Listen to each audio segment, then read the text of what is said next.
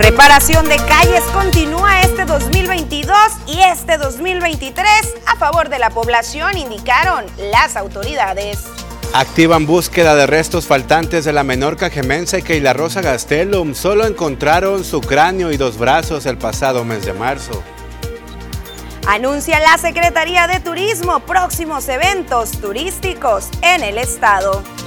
Y en los primeros tres días de agosto se registraron un total de siete homicidios, superando al mes de agosto del 2021 en Cajeme.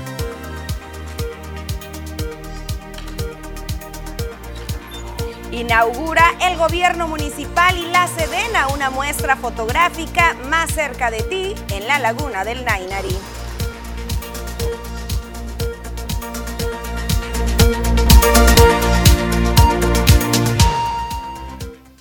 ¿Qué tal? Muy buenas tardes. Hoy jueves, bienvenido a la segunda edición de las noticias. Gracias por acompañarnos como todos los días en busca de mantenerte más que bien informado. Muy buenas tardes, Joel Gutiérrez. Muy buenas tardes, Susana. Qué gusto saludarte y también saludar a todo nuestro amable auditorio de las noticias TVP. Es importante que usted se comunique con nosotros. Ya conoce la línea de WhatsApp 6442042120 quejas, dudas, sugerencias, comentarios, lo que usted desee, estamos a la orden y para servirle, quédese con nosotros.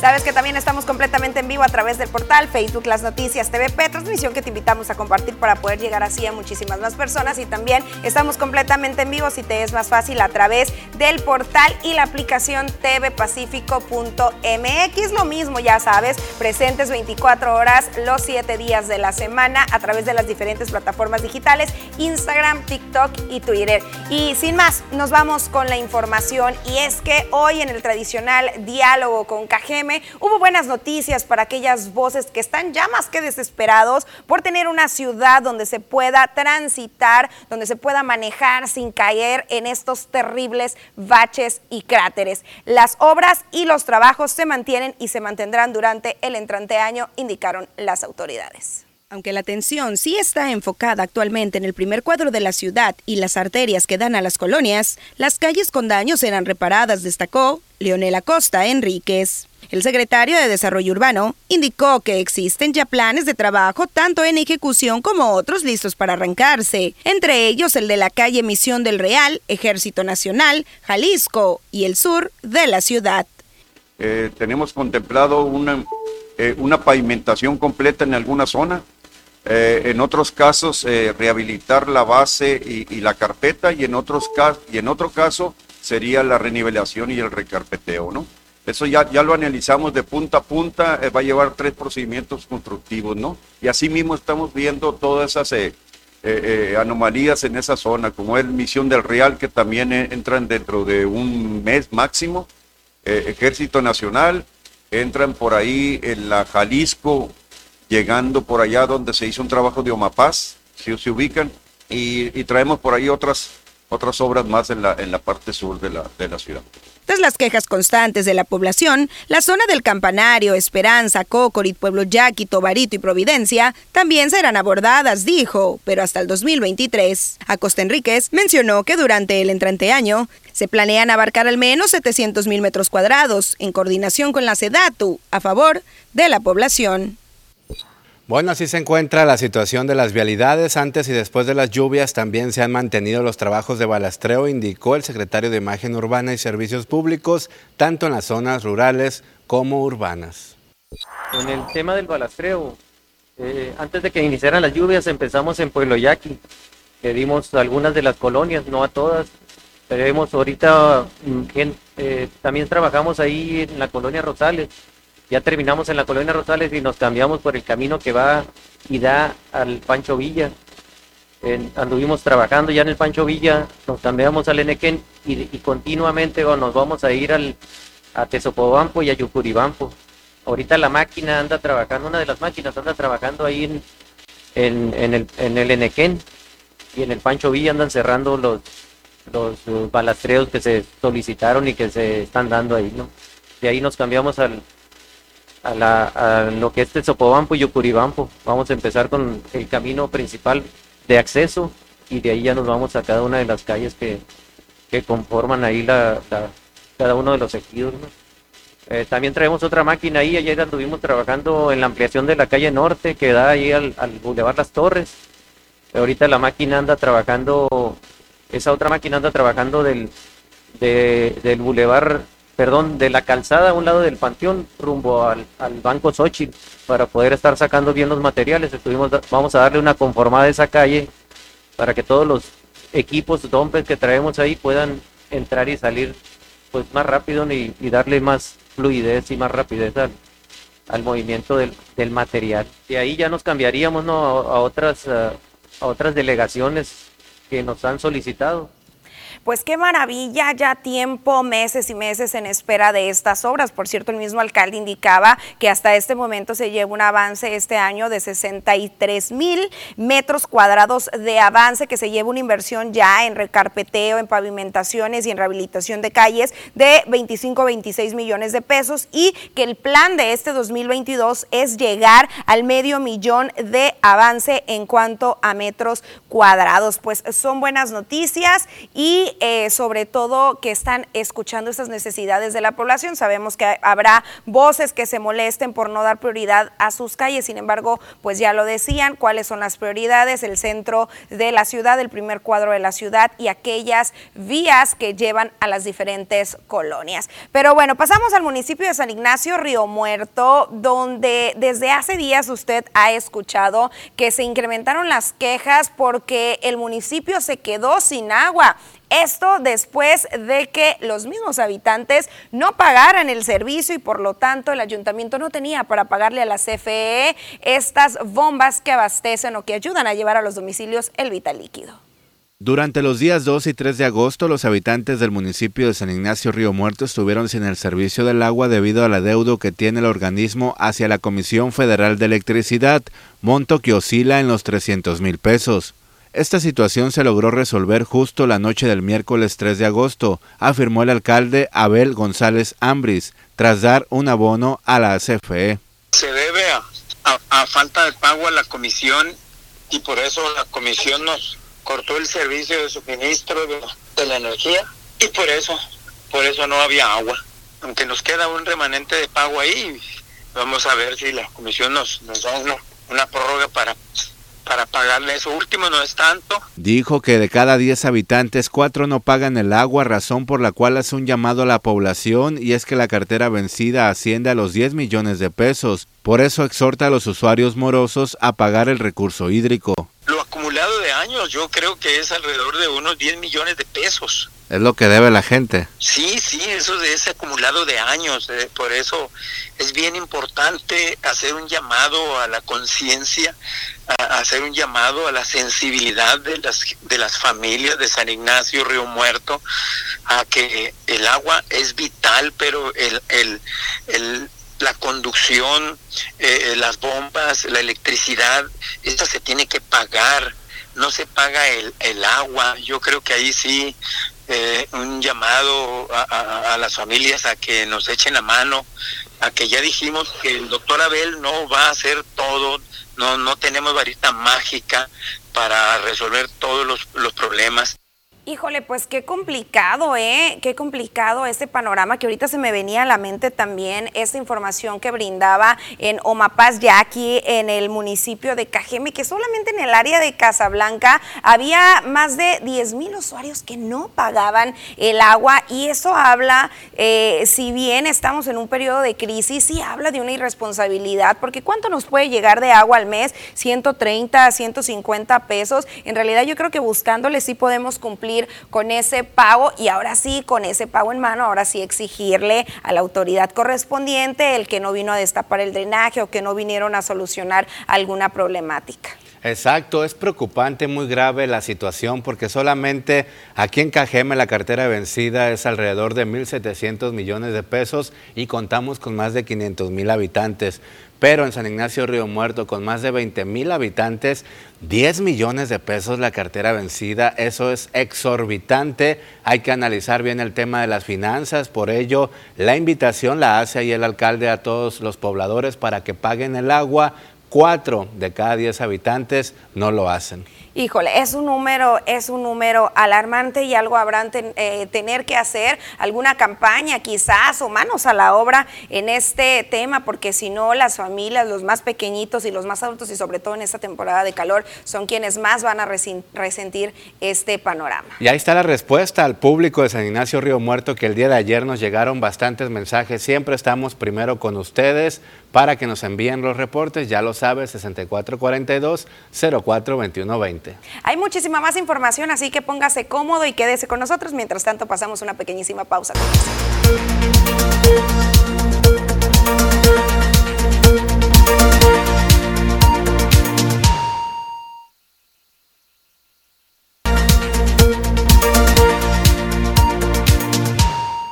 Sigues en la segunda edición de las noticias y es momento de conocer qué es lo que va a suceder con el pronóstico del tiempo. Diana Zambrano está lista.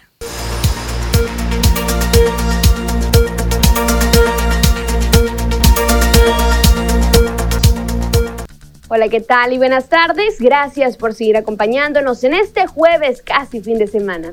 Y nosotros estamos listos con el reporte meteorológico, primeramente para conocer las temperaturas actuales en algunos puntos importantes del país. Y comenzamos ya, como siempre, en la frontera en Tijuana. El día de hoy tenemos una condición de cielo nublada con 26 grados.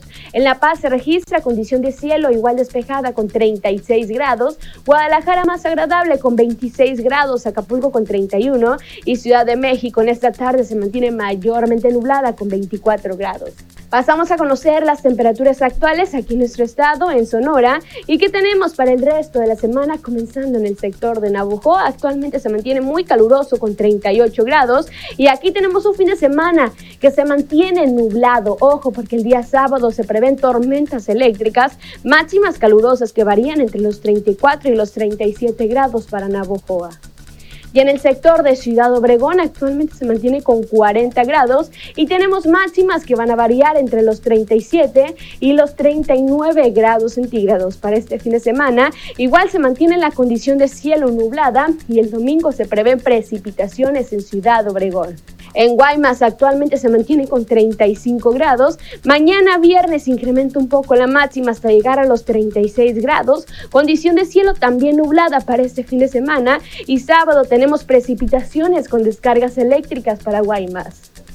Para finalizar, en Hermosillo, la capital de Sonora, actualmente tenemos una máxima que llega hasta los 38 grados y este viernes y sábado incrementa la máxima hasta llegar a los 39 grados. Condición de cielo parcialmente nublada para viernes y sábado, esto en Hermosillo. Respecto a la fase lunar, mantenemos aún en cuarto creciente la salida de la luna a las 12 horas con 0 minutos, la puesta de la luna a las 23 horas con 27 minutos, la salida del sol a las 5 de la mañana con 45 minutos y para finalizar la puesta del sol a las 19 horas con 7 minutos. Hasta aquí el reporte meteorológico, espero que tengan una excelente tarde.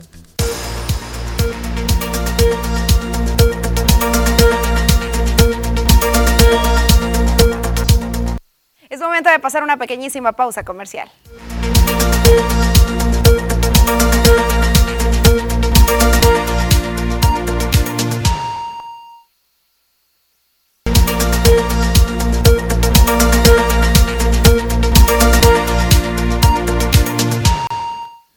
Seguimos con más información. Es importante que usted se siga comunicando con nosotros. Ya está sonando el WhatsApp. Están llegando bastantes reportes. 6442-042120.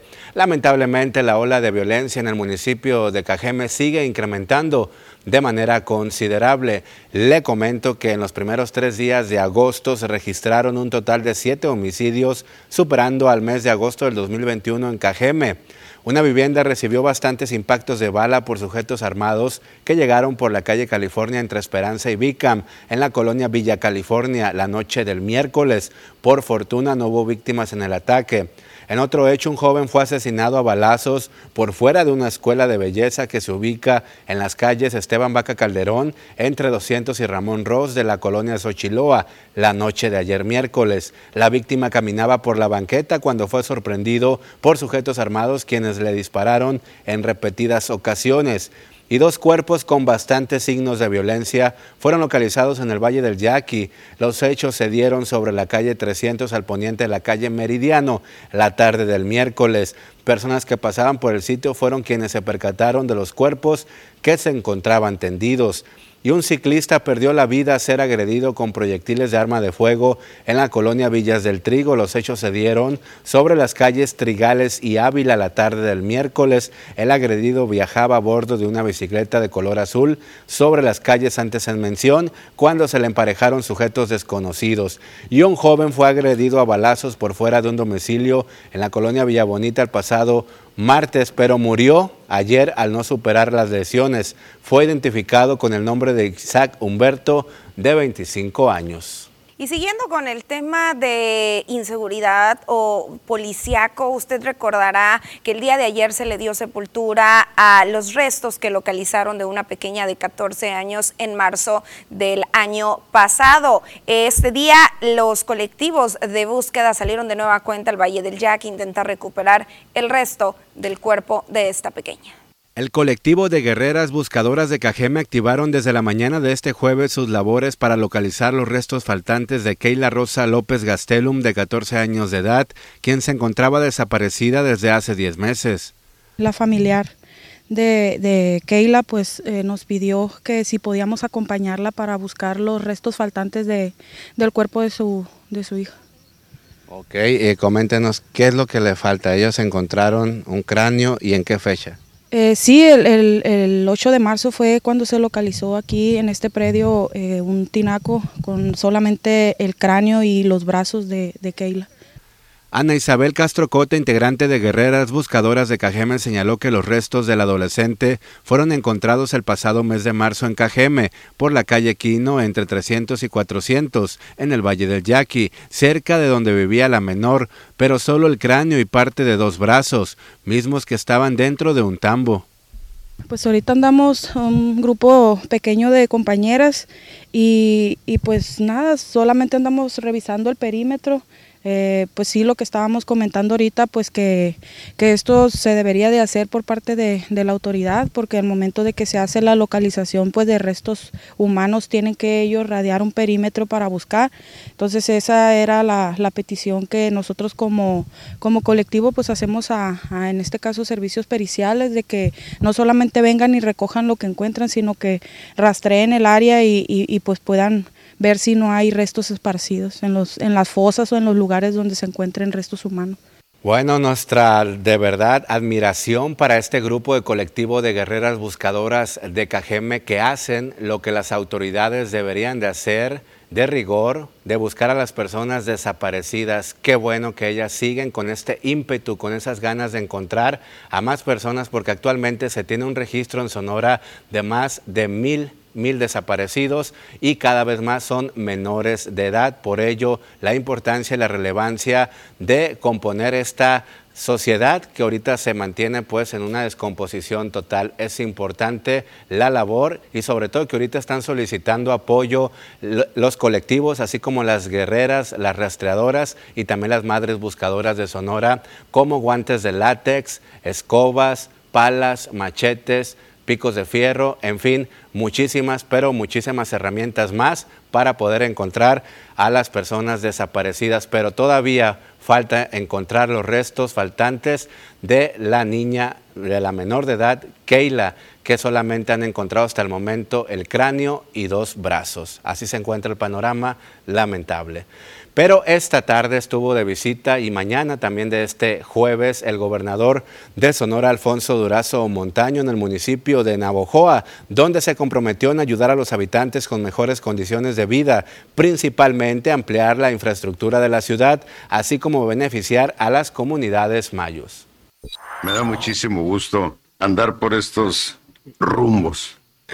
El sur de Sonora en general, pero Navojoa en particular, es un municipio que ha sido políticamente muy generoso con el Por su parte, Mario Martínez Bojorques, alcalde de Navojoa, agradeció la visita del gobernador de Sonora y aprovechó para solicitarle mejores condiciones de vialidades, así como engrandecer la red de distribución hidráulica, ya que el tema del agua, aseguró, es una de las problemáticas más latentes en la región.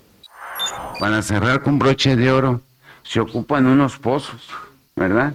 Mejorar la red de distribución y obviamente pues ya hay drenajes que están colapsados muy, muy antiguos, que no tienen tubería, tienen cavernas que se hicieron, yo creo que en, mi infancia yo ni, ni supe, y doblar la capacidad de la planta de tratamiento de agua porque son 300 litros por segundo los que están llegando, pero los, los que tienen capacidad de la planta, perdón, pero nosotros ocupamos que al menos sean tratados el doble 600. Toda esta tarde y también mañana va a estar de visita en la región del Mayo el gobernador de Sonora y con las autoridades, sobre todo va a tener un encuentro con los indígenas de esa tribu del sur de Sonora. Vamos a la pausa, regresamos.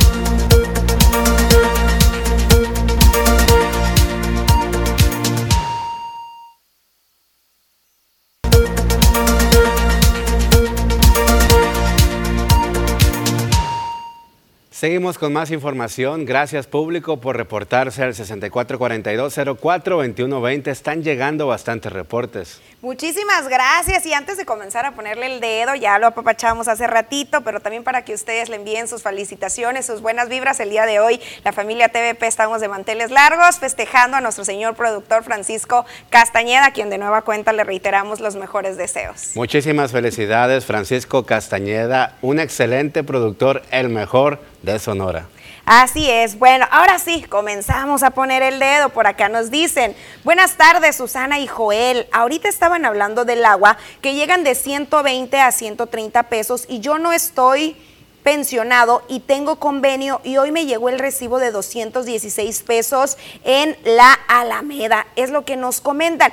Han llegado muchos mensajes, ¿eh? haciendo comentarios al respecto. Al menos yo que vivo por acá en Torres de París, a mí sí me llegan 120, 130 pesos. Este recibo me llegó 121 pesos. Por aquí ahorita estábamos preguntando, he escuchado que hay algunos recibos un poquito más elevados. Quizás esto se deba a los diferentes sectores de la ciudad. No sé, vamos a preguntarle al OMAP sin embargo, pues entiendo que hay, eh, hay muchos sectores donde por supuesto 100 pesos, 100 eh, pesos cerrados es complicado acceder a ellos. Ha despertado muchísima inquietud este asunto del agua, de los recibos, cuánto le llega a la gente. Y nos dicen por acá, buenas tardes, estoy viendo las noticias, a mí me llegan 409 pesos al mes y me falta el medidor y no tengo para mandar a ponerlo y tampoco para pagar tanta agua, pues vendo ropa de segunda, no tengo un trabajo estable, estoy enferma de artritis, apenas y como cualquier cosa todo está muy caro, Dios me los bendiga, ocupo ayuda. Pues con todo gusto, señora, nos vamos a reportar con usted, porque sí es demasiado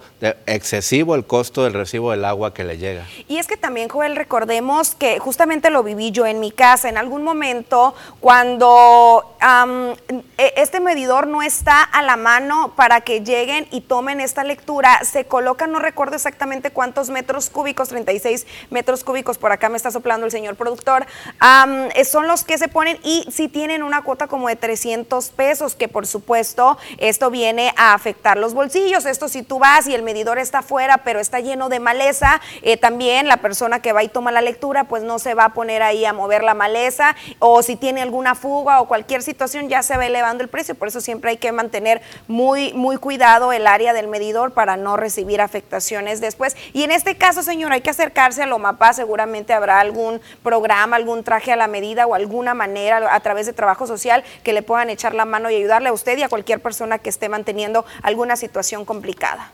Claro que sí, ya hay muchísimos más reportes por parte del público. Buenas tardes para hacer una denuncia que hace mucho hice por este medio, pero Veo que Seguridad Pública eh, pues no atiende esta denuncia todas las noches aquí en la colonia 410 en la calle Mexicali entre Villahermosa y Toluca frente al número 1313 y 1315 salen unas personas, andan en tres motos haciendo un escándalo, empiezan como a las 10 y a veces hasta la madrugada. Todavía esto no puede uno dormir, los arrancones que hacen un ruido espantoso. Uno habla a seguridad pública y no les hacen caso, incluso lo reporta con los padres de familia de estos jóvenes y también se le echan a uno encima. Ojalá regule tránsito municipal. Ahí está el reporte para que acudan. Conciencia, papás, conciencia. Después vamos a estar lamentando algún accidente por ahí. Ya vimos lo que sucedió en la presa, ya hemos visto lo que sucedió por acá en el Bordo Nuevo también, donde se jugaban algunos arrancones y eh, pues con términos fatales hay que tener mucha conciencia. Por acá nos están reportando drenajes tapados, el agua eh, del drenaje está devolviéndose y sale por los baños y por el lavatrastes. Esto en la colonia Urbivillas del Rey. Gracias y buenas tardes. Nos comentan o nos dicen exactamente en qué calle. Bueno, creo que es en la Posadas y Colonial, sí, y nos envían esta fotografía. Híjole, qué complicado estar en este tiempo de calor, aguantando sobre todo los malos olores. Claro, el llamado a la autoridad correspondiente. Y nos hacen llegar también más imágenes de reportes. Gracias público por prestar atención. Baches en la calle 300 y Michoacán repararon solo el medio y las orillas quedaron sin tentar. Están muy feas las condiciones y ahorita usted ahí lo está apreciando en las imágenes que usted amablemente nos hace llegar a través del 6442-042120, el llamado servicios públicos para que acuda si van a hacer las cosas que la hagan bien. Por supuesto, también por acá nos dice, urge que arreglen la calle Valle de las Águilas, 1701, esquina con calle Valle de los Reyes en la colonia San Anselmo. Se necesita drenaje pluvial, rejillas para que se vaya el agua estancada. Por favor, es lo que nos piden.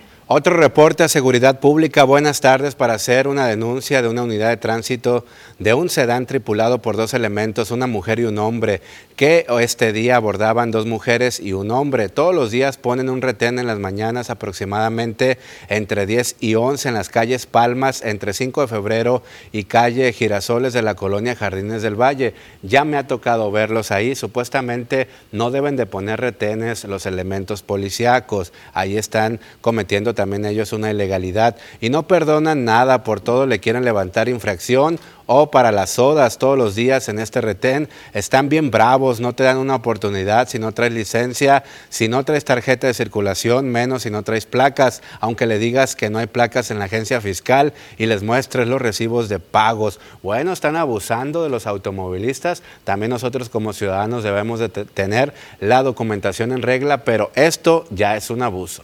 Atención aquí al alcalde que tanto han indicado que no se aceptará la corrupción dentro de esta administración, inclusive el mismo gobernador y ha sido un lema del partido en el poder hay que verificar esto y hay que sancionar y tomar cartas en el asunto de comprobarse. También por acá nos dicen, una lámpara no prende de noche, esto por la calle Tetanchopo, muchas aguas negras también, y se requiere que pase un carrito fumigador, que por cierto, grillos por doquier en los últimos días, platíquenos cómo está viviendo usted la situación con estos animalitos también por allá en sus colonias. Imagínate, Susana, grillos, abejas, alacranes, serpientes, hasta ardillas tienen azorados algunos habitantes de aquí de Ciudad Obregón. Es importante que la jurisdicción sanitaria número 4, a través del área de fumigación, pues atienda estos reportes de la población. Aquí en Urbivilla del Rey hay varios cráteres a una cuadra de comandancia y otros a un lado de comandancia, frente a una tienda de conveniencia esquina con Boulevard Antonio Caso. Por favor, que los reparen. Vamos a quedar sin llantas y amortiguadores. Gracias. Es que toda la gente se está quejando de las malas condiciones de las calles urge pronta respuesta y celeridad en este sentido pues al menos el problema ya está reconocido. Hoy en la mañana prácticamente una gran parte de este diálogo con Cajeme se dedicó a este tema de las calles y por supuesto esperemos que pronto haya resultados tangibles. Por acá nos dicen saludos desde Villafontana. Hay muchos hoyos en la calle Andalucía entre Holanda y Escocia. Se requiere ahí la atención inmediata de la autoridad. Gracias de nueva cuenta por sus mensajes. Pasamos una pausa y regresamos de manera inmediata.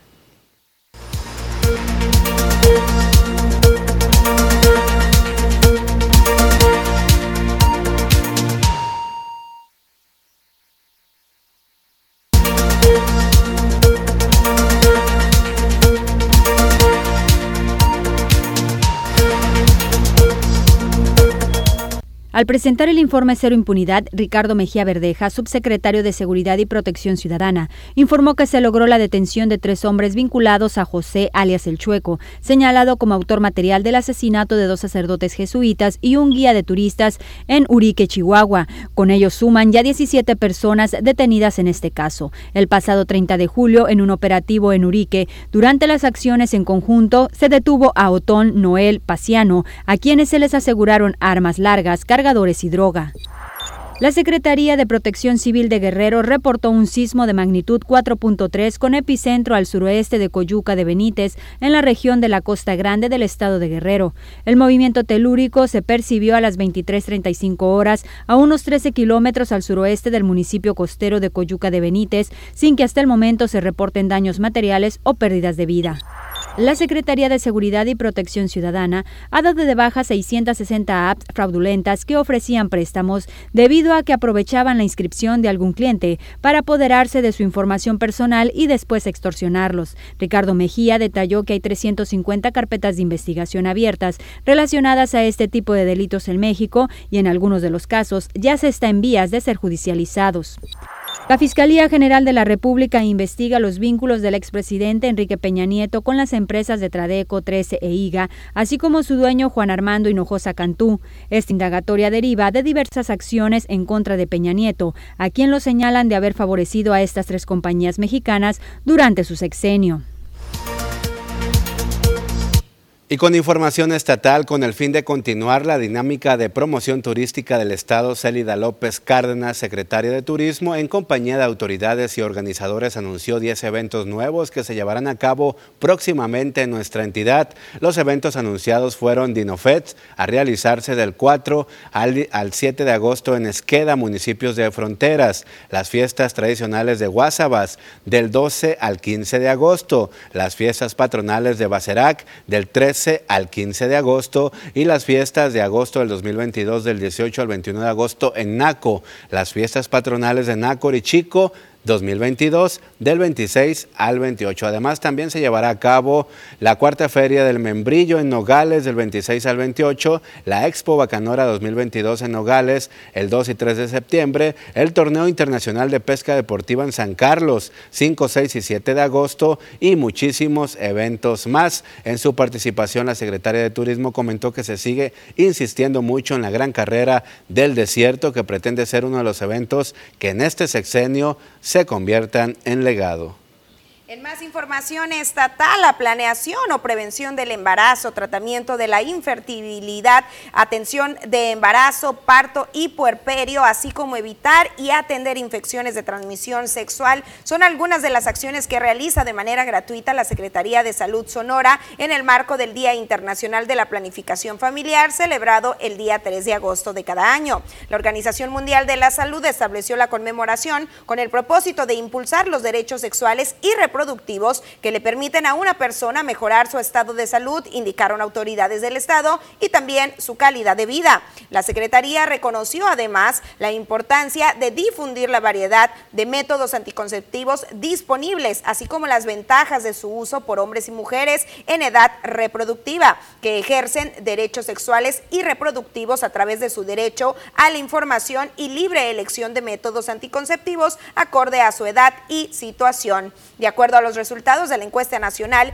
de la dinámica demográfica, el 73.1% de las mujeres casadas o unidas de 15 a 49 años de edad que tienen una vida sexual activa utilizan un método anticonceptivo para regular su fecundidad y en Sonora se mantienen impulsando campañas para garantizar e incrementar el acceso efectivo a servicios de calidad de atención en planificación familiar y anticoncepción, atender las necesidades específicas de la población, principalmente en grupos con desventajas sociales e incentivar la paternidad activa y la responsabilidad del hombre en esta.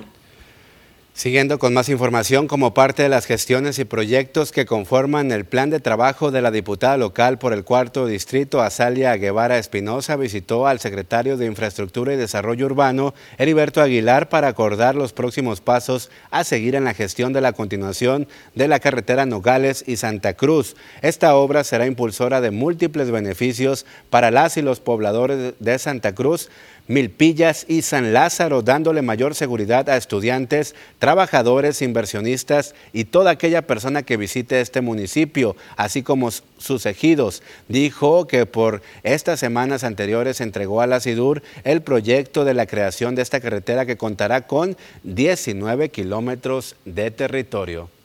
Es momento de conocer qué está sucediendo a nivel internacional. Japón afirma que cinco misiles chinos cayeron en aguas de su zona económica. El Ministerio de Defensa de Japón anunció que misiles impactaron dentro del archipiélago, por lo que las autoridades niponas han trasladado una protesta a Pekín. China inició este jueves maniobras con fuego real alrededor de Taiwán, que se encuentra a unos 160 kilómetros del extremo suroccidental del archipiélago japonés, como respuesta a la visita en la víspera de la presidenta del Legislativo de Estados Unidos, Nancy Pelosi. A un año de haber sido presentada la demanda civil que México entabló contra ocho fabricantes de armas, que además de buscar una reparación del daño, que podría ser de hasta 16 mil millones de dólares, busca un cambio en las prácticas del mercado de armerías. Ha cosechado varios logros según el consejero jurídico de la Secretaría de Relaciones Exteriores, Alejandro Celorio. Este 4 de agosto se cumplen 60 años del adiós a Marilyn Monroe por las calles de Hollywood. Como muchos otros rincones del mundo, su recuerdo permanece intacto. Fue la rubia por excelencia, la imagen de toda una era, también una maravillosa actriz. Estaba llamada a ser un mito y se convirtió demasiado pronto en él, al fallecer con tan solo 36 años de edad. En efecto, la figura de Monroe siempre estará ligada a la belleza femenina. Sus fans, no obstante, animan al gran público a mirar más allá de los famosos estereotipos. Estados Unidos acusa a Rusia de crear pruebas falsas sobre el ataque a una cárcel de prisioneros de guerra la semana pasada en una región de Dotex. Según los miembros del Departamento de Inteligencia de Estados Unidos, Rusia pretende con esto responsabilizar a Ucrania de la tragedia. En el ataque dejaron 53 fallecidos, la mayoría de los soldados capturados en el regimiento de Azot y más de 70 heridos.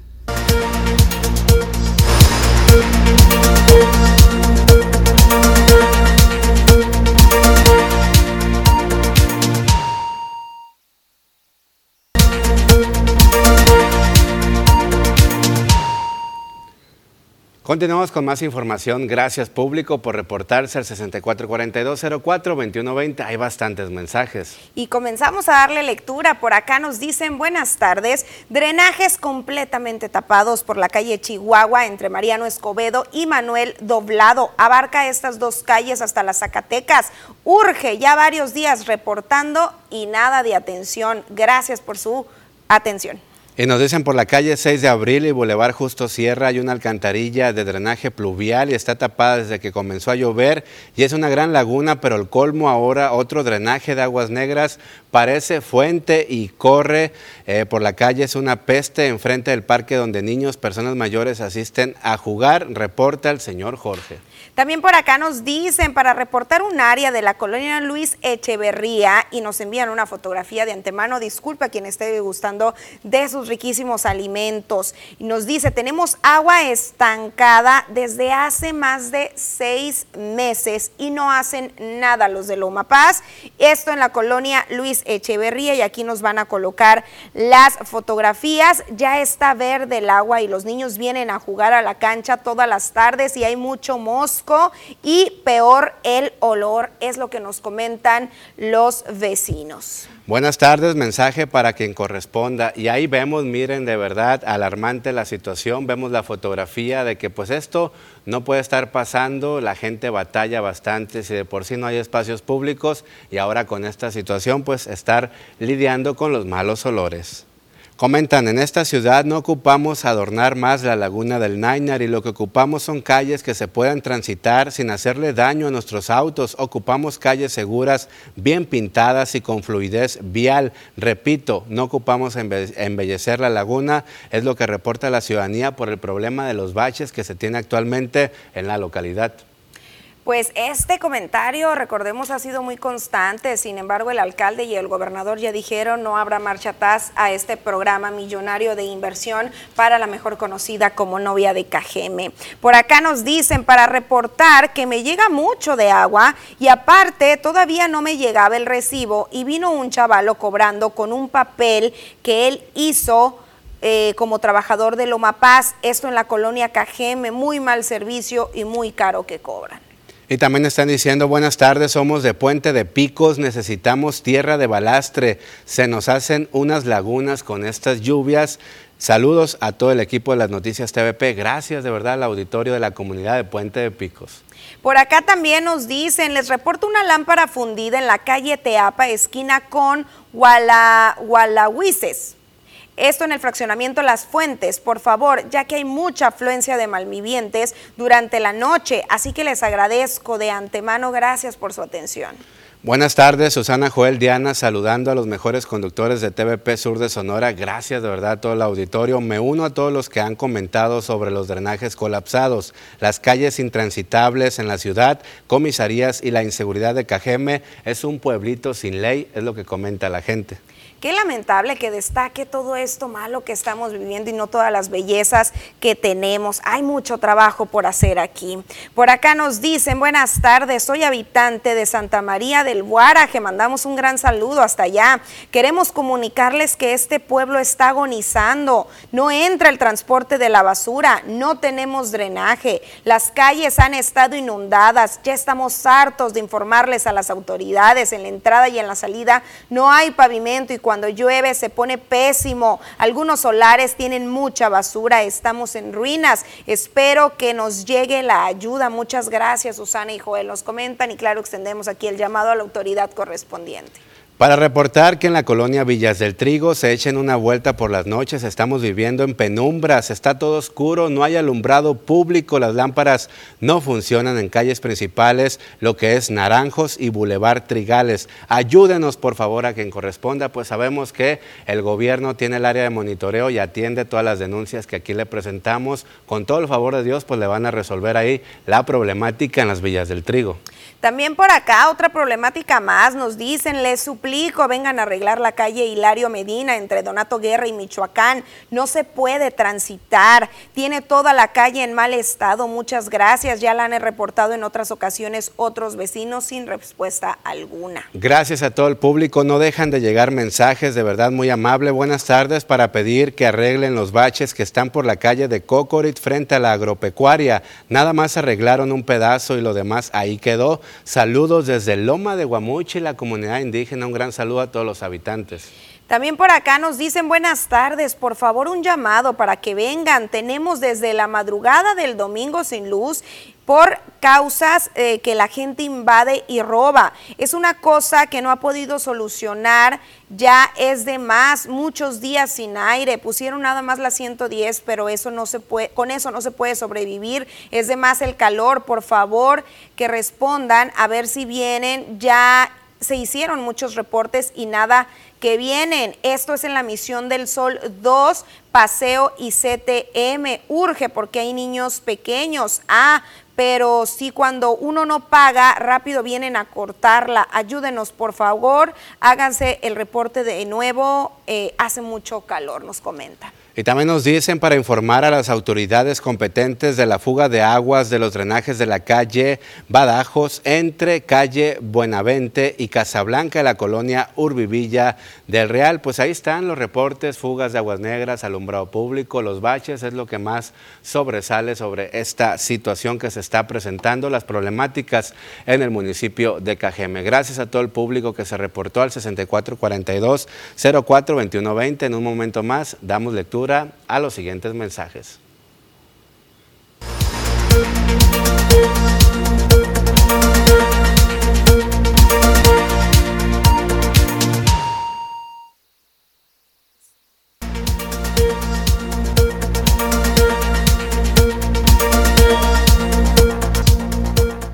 ¿Qué tal amigos de las noticias TVP Obregón? Les saluda Carlos Rendón con la información deportiva, lo que ha surgido en las últimas horas Chivas, Chivas que sigue sin poder ganar, Chivas que sigue sin poder anotar. Por su, eh, por su parte, América que logró ganar en la tanda de penales. Dos mexicanos que lucieron muy bien en grandes ligas. Eso y más en la siguiente información. Rayados Expansión empató uno por uno en el estadio BBVA con los Cimarrones de Sonora, con lo cual mantienen el invicto en el torneo Apertura 2022 y continúa en la parte alta de la tabla general. El equipo regiomontano tuvo un buen desempeño viniendo de atrás luego de un gol tempranero de los visitantes. En el minuto 4, Francisco Acuña mandó un centro y Sergio Villarreal, defensa de Rayados, rechazó. Sin embargo, en el rebote Edson Torres se elevó en el área y de cabeza abrió el marcador para Cimarrones. Al minuto 49, con un derechazo, David Sayago disparó con gran potencia para empatar el partido desde los 11 pasos.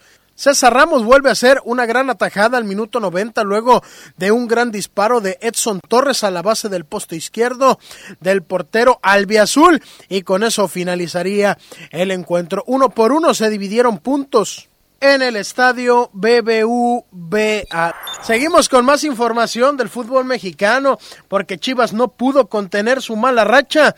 Ahora perdió 2 por 0 contra el Galaxy en juego de la League's Cup Showcase.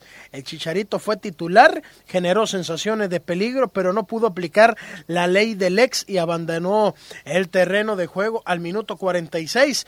El rebaño sagrado fue el dueño del balón, pero no fue imponente frente al marco pues los Galácticos sí fueron contundentes. La delantera de Chivas sigue sin reaccionar. Paolo Irizar y José de Jesús González tuvieron minutos de juego, pero tampoco pudieron marcar la diferencia. Alexis Vega ni siquiera salió a la banca. Lo guardarán para el juego del viernes contra Mazatlán FC en el Kraken. Otro equipo que también vio actividad dentro de el Leagues Cup Showcase fue el equipo de la América que derrotó al equipo del LAFC. Esto que fue en el Sofia Stadium, un estadio que normalmente está equipado para llevar el fútbol americano, que precisamente el equipo de los Rams es el actual campeón de la NFL. El partido terminaría seis goles por cinco tras un empate a cero goles en el tiempo reglamentario. Fue un cortejo sin muchas emociones. A los no, en 90 minutos, América fue el equipo que produjo las mejores oportunidades. Sin embargo, el portero del equipo angelino, John McCarthy, tuvo atajadas claves. La doble jornada tuvo una asistencia de 71 mil aficionados para lo que fue el primer evento de fútbol en la historia del Sophie Stadium, un futuro estadio mundialista. Atlas y Querétaro se enfrentarán en el inicio de la jornada 7 de la Apertura 2022 de la Liga MX.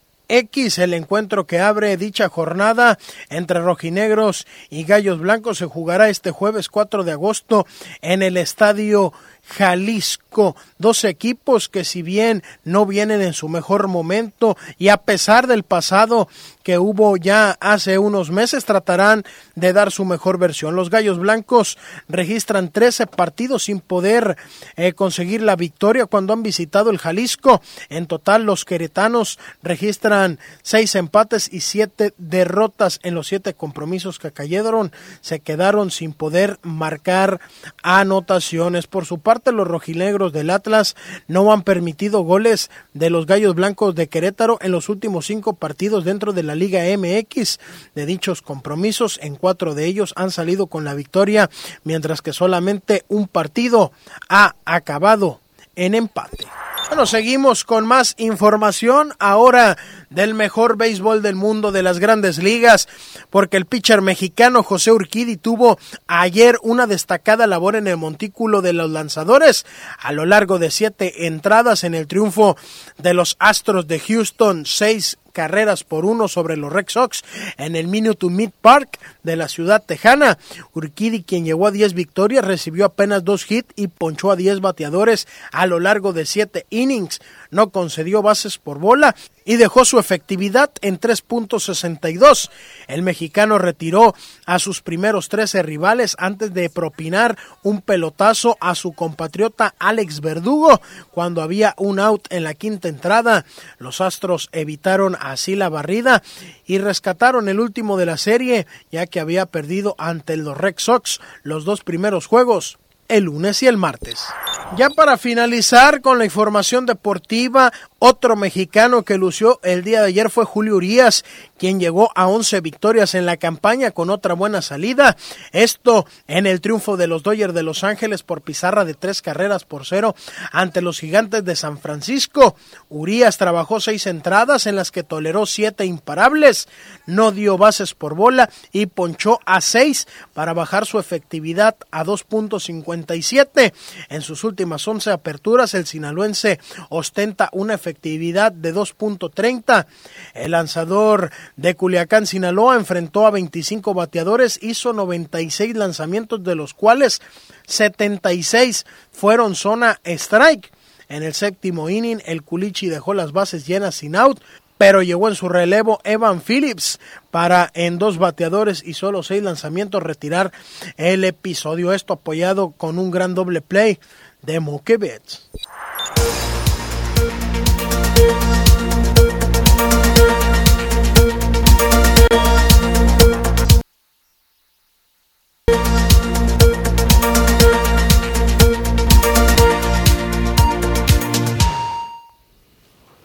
Continuamos con más información y en este caso de esta lucha que mantiene la agrupación Cajeme, ¿cómo vamos para que los regidores laboren de una manera más transparente? En 27 municipios de la República Mexicana, entre ellos por supuesto Ciudad Obregón, a través del programa Regidor MX se busca que estos integrantes efectúen sus trabajos con transparencia. Esto lo recordó Napoleón Sánchez, integrante del colectivo. Dijo que de los más de 20 ediles gran porcentaje salió reprobado por su desempeño. Por lo más preocupante, aseguró, es que la Comisión de Seguridad Pública casi no labora, a pesar del lema de violencia que atraviesa el municipio. Lo que tratamos de hacer aquí en Cajeme Cómo Vamos, eh, con este programa de Regidor MX eh, pues es eh, ir checando cómo se va comportando de manera general y de manera particular cada uno de los regidores, ya sean las diferentes comisiones o en cabildo, en cuanto a sus asistencias, a sus participaciones, así como eh, pues cuáles son las comisiones que, pues, que más eh, sesionan, ¿no? ¿Por qué? Porque consideramos que hay temas de mayor relevancia y temas de menor relevancia en, nuestra, en nuestro municipio y de ahí la importancia de esto. Lamentó que en la página de transparencia del Ayuntamiento de Cajeme no haya ni siquiera los nombres de los regidores, afirmando que no hay un interés tanto del gobierno como de los mismos regidores. ¿Qué tanto participan? ¿Qué tanto asisten? No se sabe a ciencia cierta, pues de una fuente oficial, eh, cómo están trabajando los regidores. Por ello, nos hemos dado la tarea en Cajeme Cómo Vamos de solicitar la información directamente a la unidad de transparencia, a las diferentes eh, dependencias de, la administración pública municipal y extraer de esa información oficial desde eh, fotos, desde escáneres, eh, desde documentos oficiales, digamos, toda esta información y la hemos graficado, la hemos puesto de una manera accesible para que la ciudadanía pues vea cómo sus gobernantes, en específico, cómo sus regidores, pues están bueno, lamentable la situación. El tema más latente y la problemática que más adolece al municipio de Cajeme es la seguridad y las comisiones de los regidores no están chambeando, no están trabajando. Eso sí hay que prestar atención por parte del gobierno. También el gobierno municipal dijo a través del alcalde Javier Lamarque Cano que le va a prestar atención al servicio del transporte urbano luego de que los concesionarios dijeran que pudiera estar en riesgo pues este servicio para los usuarios. Sí, hay un plan de reordenamiento que está ya eh, acordándose con el gobierno del Estado eh, para refuncionalizar el transporte urbano que Cajeme. Sí, eh, se tienen consideradas esas situaciones para su atención y la solución. El, problema del transporte aquí en Cajeme es, algo complejo, pero lo vamos a resolver. El gobierno del Estado ya ha estado al pendiente, son ellos quienes tienen finalmente la primera competencia, digamos, en que eso implica que nosotros no tengamos una responsabilidad y estamos trabajando conjuntamente para resolverlo y eh, se va a atender. Es la intención, que al menos empiece este año el, el mejoramiento del transporte urbano de Cajeme. Bastante labor y atención es lo que requiere esta problemática que tanto aqueja a bastantes usuarios día con día en el municipio de Cajeme. Pero otra problemática que también se ha mantenido en este municipio y ya desde hace algunos años es la falta de un órgano o de un ente que responda a estos llamados y solicitudes de la población cuando tienen algún enjambre de abejas dentro de sus domicilios o en alguna zona cercana que los pone en riesgo, por lo cual los agricultores piden atención en el tema ya que desde el 2019 que se aprobó la ley de protección a las abejas, el cuerpo de bomberos dejó de atender los llamados de la población y hay un problema en el tema, apicultores de la localidad piden la creación de un órgano de atención para estos insectos. Víctor Islas, presidente de la Asociación de Apicultores del Sur de Sonora, expuso que al ser constantes los llamados de auxilio por parte de la población por los enjambres presentes, en algunas ocasiones acuden en apoyo, pero no es un negocio y menos es redituable hace falta tratarlo de fondo el problema, pues, como la creación de un, de un, de una, de un órgano, pues de una, de, de, un ente que, que, regule esto, pues, porque todo está ahí se va, pues, llamas al 911 y ahí te canalizan a donde puedes, y los bomberos te van a decir que no las pueden matar porque, porque están protegidas, ¿no? Pues están protegidas por la ley. Fue apenas este domingo cuando un enjambre atacó a una familia dejando a siete personas lesionadas, expuso. Y en esta temporada este tipo de casos es muy común al estresarse estas con el calor, las lluvias e incluso por la falta de alimento y la sequía. Víctor Manos Mena, comandante del Cuerpo de Bomberos, detalló que al presentarse una urgencia sí pueden acudir. Sin embargo, la labor es complicada por la posible exterminación. nosotros normalmente lo que hacemos es matarlas les echamos de este agua con jabón y eso las, mata y eso no lo podemos hacer porque ya están protegidas. Eso no atendemos ese tipo de llamados. Lo atendemos en las circunstancias como el día de ayer, donde hubo pues, personas ya lesionadas, es cuando sí, entramos y sí trabajamos. Bueno, pues ahí está la situación sobre los apicultores que tienen una gran labor aquí en el sur de Sonora y que últimamente han existido varios reportes sobre picaduras de abejas. Hay que respetar a esos insectos. Así es, y sobre todo es cierto eh, cuántos eh, reportes se emiten y muchas veces nos dicen, oye, es que hablé a bomberos y no han venido. Y es que resulta que bomberos ya no puede atenderlos después de esta ley que protege a las abejas desde el 2019, porque al llegar el cuerpo de bomberos lo que tenían que hacer era echarles agua con jabón con esta mangueras y eso terminaba matando y quitándoles la vida y por supuesto recaerían en un delito. Al no tener ya bomberos eh, la facultad para atender estos llamados, pues ¿quién entra? ¿Quién entra a ayudar a esas escuelas o esas viviendas o esas áreas donde está un enjambre por ahí poniendo en riesgo a los pequeñitos y a los grandes? Es un gran problema por ahí, ya lo veíamos este día domingo, ya lo escuchó, siete personas lesionadas, dos de gravedad por la picadura de las abejas. Lamentable este panorama. Claro que sí, Susana. Hablando de bomberos, fíjate que hoy cumpleaños el comandante de bomberos Víctor Manosalvas Mena, al igual que nuestro productor, que ya lo felicitábamos y nos dice, buenas tardes, felicitando a mi hijo Francisco Castañeda, que hoy cumple años. Te amo, felicidades, saludos a las noticias TVP. Un gran saludo a la señora madre de nuestro productor Francisco Castañeda. Va a estar buena la fiesta, a ver si recibimos invitación por allá, a ver cuál es el menú.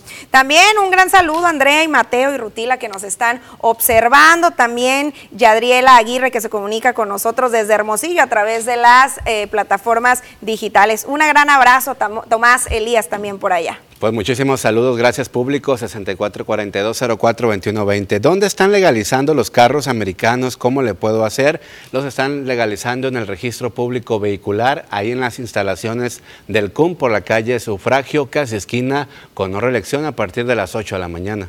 Más cumpleañeros y más felicitaciones. Por acá nos dicen buenas tardes muchachos. Un día como hoy nació mi hermano, el más pequeño de la familia, Juan Carlos Fox García. Cumple hoy 50 años. Los mandamos felicitar sus papás Marta y José Trinidad Fox y sus hermanas Lupita, Gloria y Norma Fox, así como su esposa y sus hijas. Gracias por su excelente programa y por su disposición a ayudar con la información que nos proporcionan. Linda tarde, es lo que nos comentan. Un gran abrazo, por supuesto, y también muchísimas felicitaciones.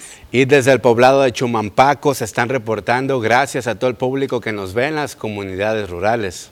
También por acá nos dicen, han estado muy al pendiente, sé que bueno, con esta situación de la presa y nos preguntan en qué porcentaje se encuentra la presa. Todavía hasta el día de ayer estábamos en un 28%, ha mejorado ya algún, de uno en uno estos porcentajes, sin embargo, ya lo sabe, hay que seguir cuidando el vital líquido con estas medidas que está de más recordar porque todos ya las conocemos. Claro que sí, ya ha incrementado de manera considerable cuando estábamos en sequía alarmante en donde los agricultores y ganaderos decían pues un plan emergente que el gobierno implementara aquí en el sur de Sonora se encontraba en menos del 15% de la captación del almacenamiento la presa Leobeachic, mejor conocida como Álvaro Obregón, y actualmente ya representa más del 25%. Eso son buenas noticias. Por acá nos dicen, para reportar el colador del callejón San Salvador entre Jesús García y Niños Héroes, está tapado desde hace más de 15 días y no vienen a destaparlo. Todo el, el halo hemos, todo lo que hemos obtenido de drenaje toda la manzana se está desbordando los drenajes. Por favor que vengan y arreglen de fondo el problema. No nomás por un rato, ya que han venido y lo arreglan solamente por unos días, es lo que nos comentan. Tengo desde el 25 de julio que lo reporté a Loma Paz. Reporte, anótenlo por ahí, autoridades 671246. Saludos Susana y Joel, es lo que nos comentan. Buenas tardes, en el Boulevard Las Torres y calle Mocorito, Colonia Libertad, hay una fuga de agua limpia, ya tiene más de una semana. Gracias, Javier Lugo nos reporta. Por acá también nos dicen, buenas tardes, por favor les pido que por su medio haga llegar a servicio público que por la calle Guillermo Prieto entre Tabasco y hasta la Donato Guerra está intransitable por los baches. Muchas gracias y felicidades por su noticiero, Susana y Joel. Soy la señora Mireya López Valderrain. Muchísimas gracias por sintonizarnos y claro, aquí está el reporte correspondiente. Un gran saludo a la señora Mireya y nos dicen por acá, me refiero al olvido en que está la cabecera municipal de Cajeme respecto a las campañas de abatización desde hace más de 10 años. No hay tampoco jornadas de patio limpio, descacharrización, no me no me auxilian con vehículos, no hay vacunación en colonias cada año para perros, gatos y conejos contra la rabia. El jefe Antonio Alvidros y su personal en las pasadas administraciones sí hacían esta chamba, aquí comentan, pero el actual gobierno no, pero ojalá y se pongan las pilas en este sentido porque urge más servicio. Por acá nos dicen buenas tardes, por la calle 200 también están, pero fatal los baches frente a esta tienda de conveniencia. Y también un llamado a urbanización en la colonia Valle Verde. Ya no se puede andar en automóvil, esto por la Topacio y la Turquesa, que están completamente intransitables, es lo que nos dicen los vecinos. Llegó el momento de una pausa comercial más, pero no se despegue, aún nos queda un cachito de información.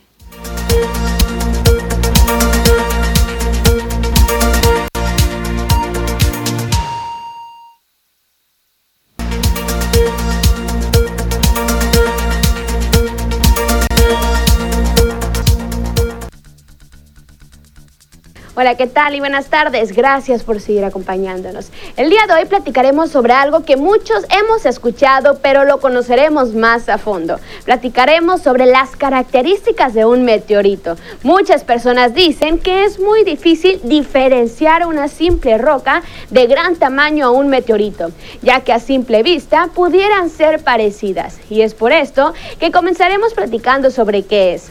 Un meteorito son aquellas rocas de gran tamaño que son capaces de entrar en la atmósfera terrestre y acaban cayendo en la superficie de la Tierra. Casi siempre suelen caer en el océano o en áreas no muy utilizadas. De hecho, también se han encontrado meteoritos en la Luna y Marte. Estos tienen un tamaño que pueden oscilar desde unos centímetros hasta varios metros y su forma suele ser irregular. Estos meteoritos son fragmentos de rocas, asteroides, cometas o incluso otros planetas que vienen del espacio exterior. Y como dato curioso, también existen los meteoritos ferromagnéticos, los cuales si los acercas a un imán deben de adherirse. Los invito a seguir acompañándonos durante nuestra programación.